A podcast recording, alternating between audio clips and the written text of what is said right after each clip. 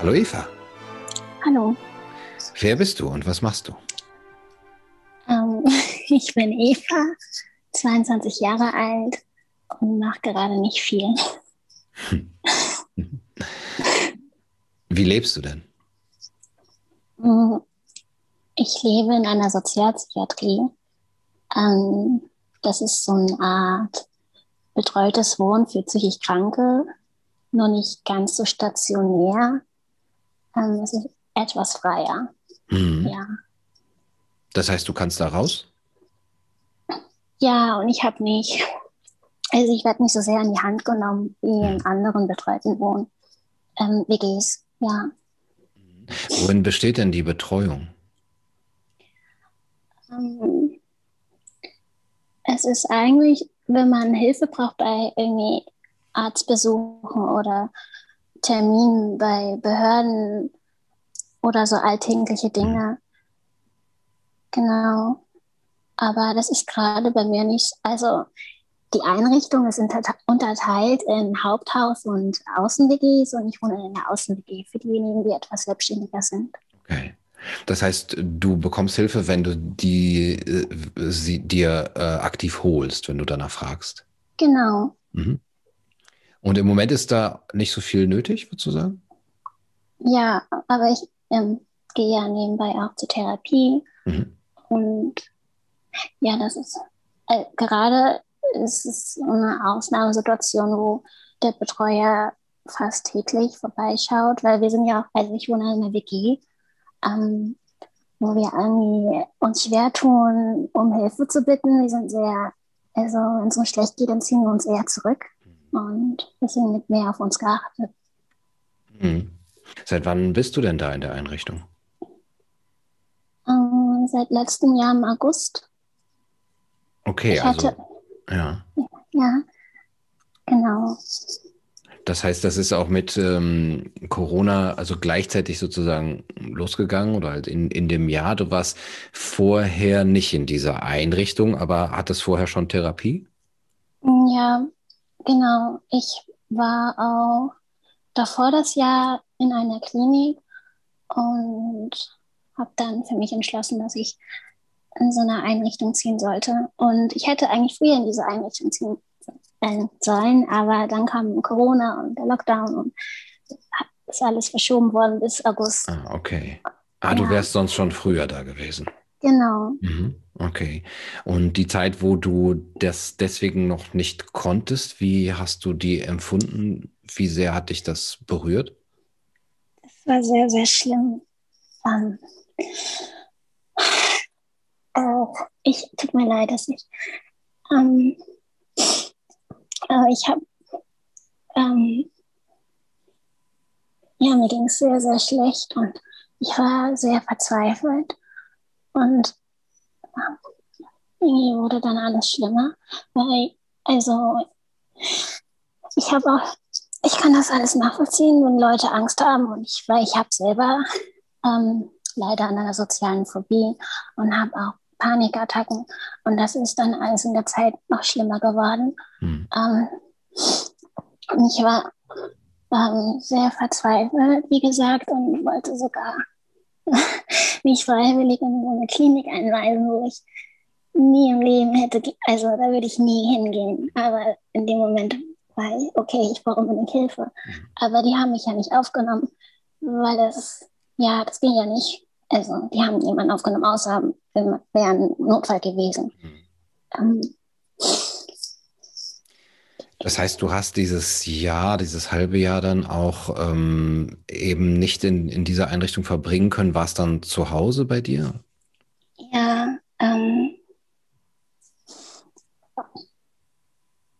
ja, ich habe mich so hilflos gefühlt, weil ich war ja irgendwie auf mich selbst eingestellt und ja, ich habe mich so zurückgeworfen gefühlt.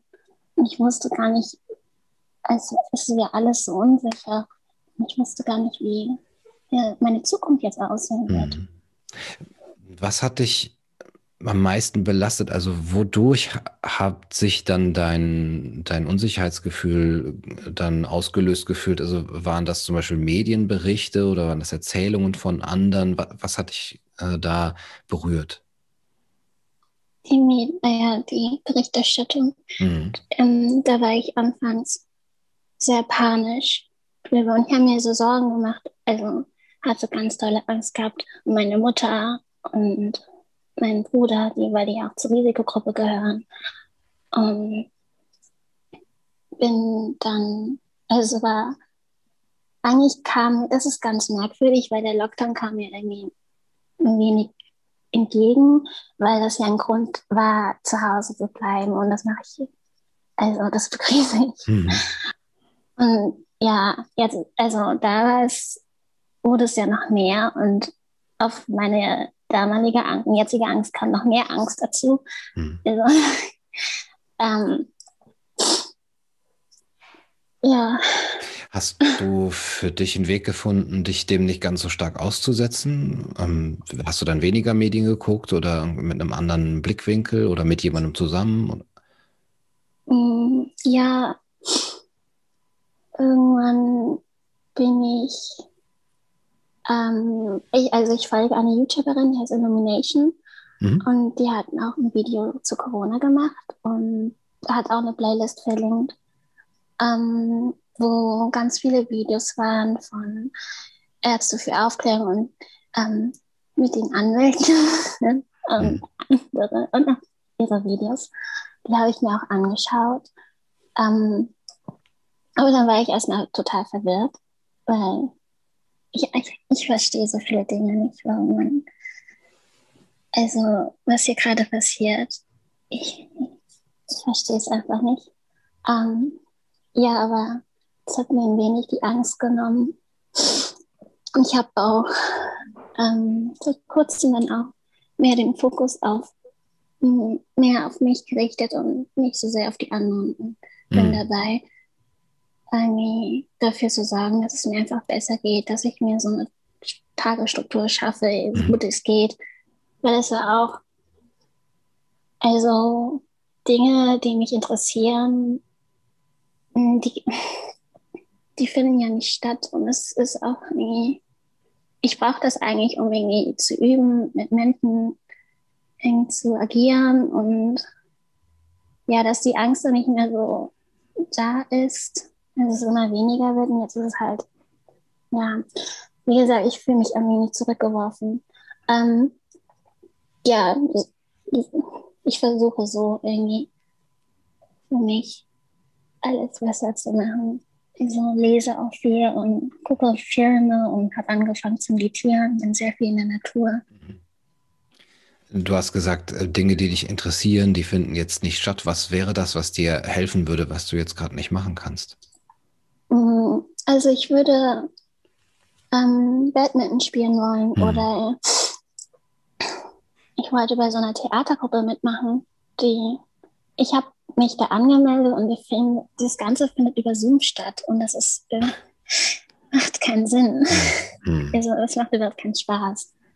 Ähm, ja, oder ich würde mich gerne einfach in ein Café setzen mhm. und da vielleicht üben. Irgendwie ja, mit Leuten was zu machen, irgendwie mhm. anzusprechen oder so. Mhm. Das ist auch schwierig. Ich habe manchmal das Bedürfnis, Leute anzusprechen, aber das, da bin ich mir so unsicher, ob wegen Corona, wie die, da, wie die so ticken, ob die das jetzt gut finden würden oder eher schlecht. Weil das ist auch so ein Ding, was ich total schlimm finde, dass die so, also dass die Menschen unglaublich unfreundlich geworden sind. Ja. Und viel zu sensibel für den ganzen Kram. Und ja. wenn ich da so angemeckert werde, dann hm. ja. Man hat so schon Angst, Menschen anzusprechen, weil man dann auf Ablehnung stoßen könnte. Und ja. jetzt ist die Reaktion noch viel heftiger. Ne? Ja. Du hast eben gesagt, dass du Angst hattest äh, um deinen Bruder, um deine Mutter, die zur Risikogruppe gehören. Hat sich das auch äh, geändert über den Lauf des Jahres? Mhm. Also ich habe mich mehr mit dem Tod beschäftigt und irgendwie akzeptiert zum Leben, dass es dazu gehört und dass uns eigentlich alles umbringen könnte.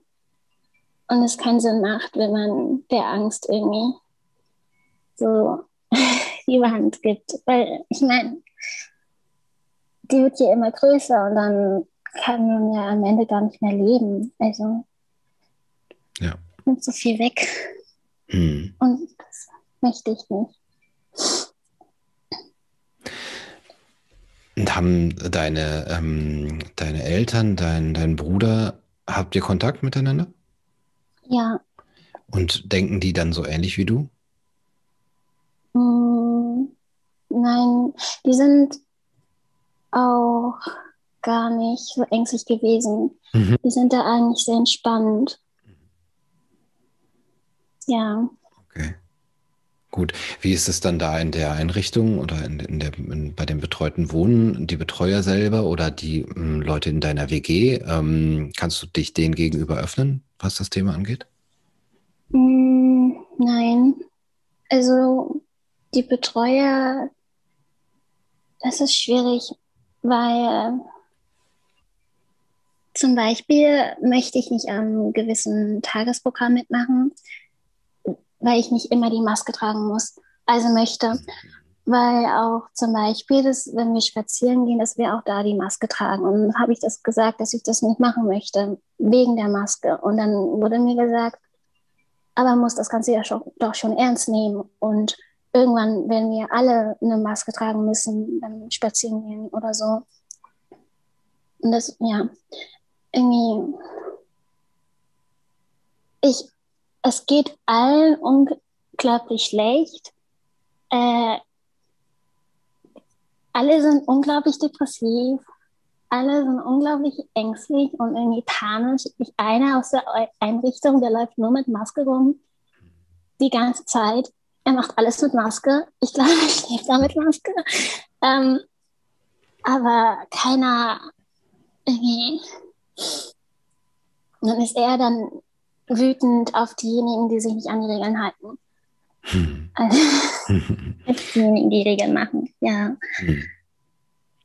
Wie erklärst du dir das, dass du da irgendwie immuner bist oder stärker bist, das irgendwie nicht brauchst? Ähm, dass, wo andere sich so äh, eben panisch an Regeln klammern und an solche Schutzfunktionen wie Masken, dass, dass du da eigentlich lockerer bist? Mhm, weil ich zum einen einfach von Anfang an diese Widersprüche Sprüche, Sprüche gesehen habe und ähm, das, ich, ich habe das nicht verstanden. Und zum einen war für mich ein sehr starkes Bedürfnis nach Freiheit, weil ich das auch aus meiner Kindheit kenne. Immer wurde mich entschieden und meine Grenzen und meine Bedürfnisse wurden unterdrückt und die, also es hat auch teilweise was mit meiner, ja, meiner sozialen Phobie zu tun. Das, das nimmt mir auch sehr viel weg an Freiheit. Also mm, und das versuche ich irgendwie schon lange zu bekämpfen. Und gerade wenn ich äh, ja, tut mir leid, das ist so, wie wenn so Streit. Äh, ähm, ja, das auch ein Grund ist, warum ich da ein bisschen immun bin. Mhm. Hast du die Hoffnung, dass jetzt in, in diesem Jahr auch sich für dich äh, dann nochmal was ändert, dass du auch ähm, noch selbstständiger leben kannst? Ja. Ja, das habe ich. Ich bin, was mein Leben angeht, sehr zuversichtlich. Ähm, ich sehe ja auch schon, dass ich irgendwie schon Fortschritte mache und mhm. mich ja auch nicht mitreißen lasse von den, der Stimmung der anderen, dass ich mich gut abgrenzen kann und diese mhm. Routine immer noch beibehalten kann. Und meine Stimmung ist relativ, also seit einigen Monaten schon stabil. Ich mhm. hatte, ähm, ich hatte Lockdown ähm, gewisse Dinge schlimmer gemacht, aber ich habe damit also ich habe irgendwie gelernt, damit klarzukommen. Es ist nicht mehr so dramatisch. Schön. was wäre eine Sache, die dir dafür am meisten helfen würde, wenn du sagst, so diese, diese, diesen Übergang in noch ein selbstständigeres äh, Leben? Ähm, wenn, wenn du da noch eine Unterstützung bräuchtest, was wäre das? Eigentlich brauche ich nur Zeit. Ich brauche nicht. Ich glaube nicht, dass ich noch mehr betreue oder mehr Hilfe, Medikamente. Das brauche ich alles nicht. Ich brauche mhm. einfach Zeit, dass ich das, was ich mir jetzt angelernt habe, irgendwie festige und dann. Kannst du dir diese halt. Zeit, ja, kannst du dir diese Zeit nehmen oder gibt es was, was dich unter Druck setzt? Hm, nein, ich glaube, ich kann mir diese Zeit nehmen. Gut. Ja. Schön. Das freut mich, Eva, und dann wünsche ich dir auch diese Zeit und dass du die dir weiterhin nehmen kannst und wünsche dir alles Gute. Dankeschön.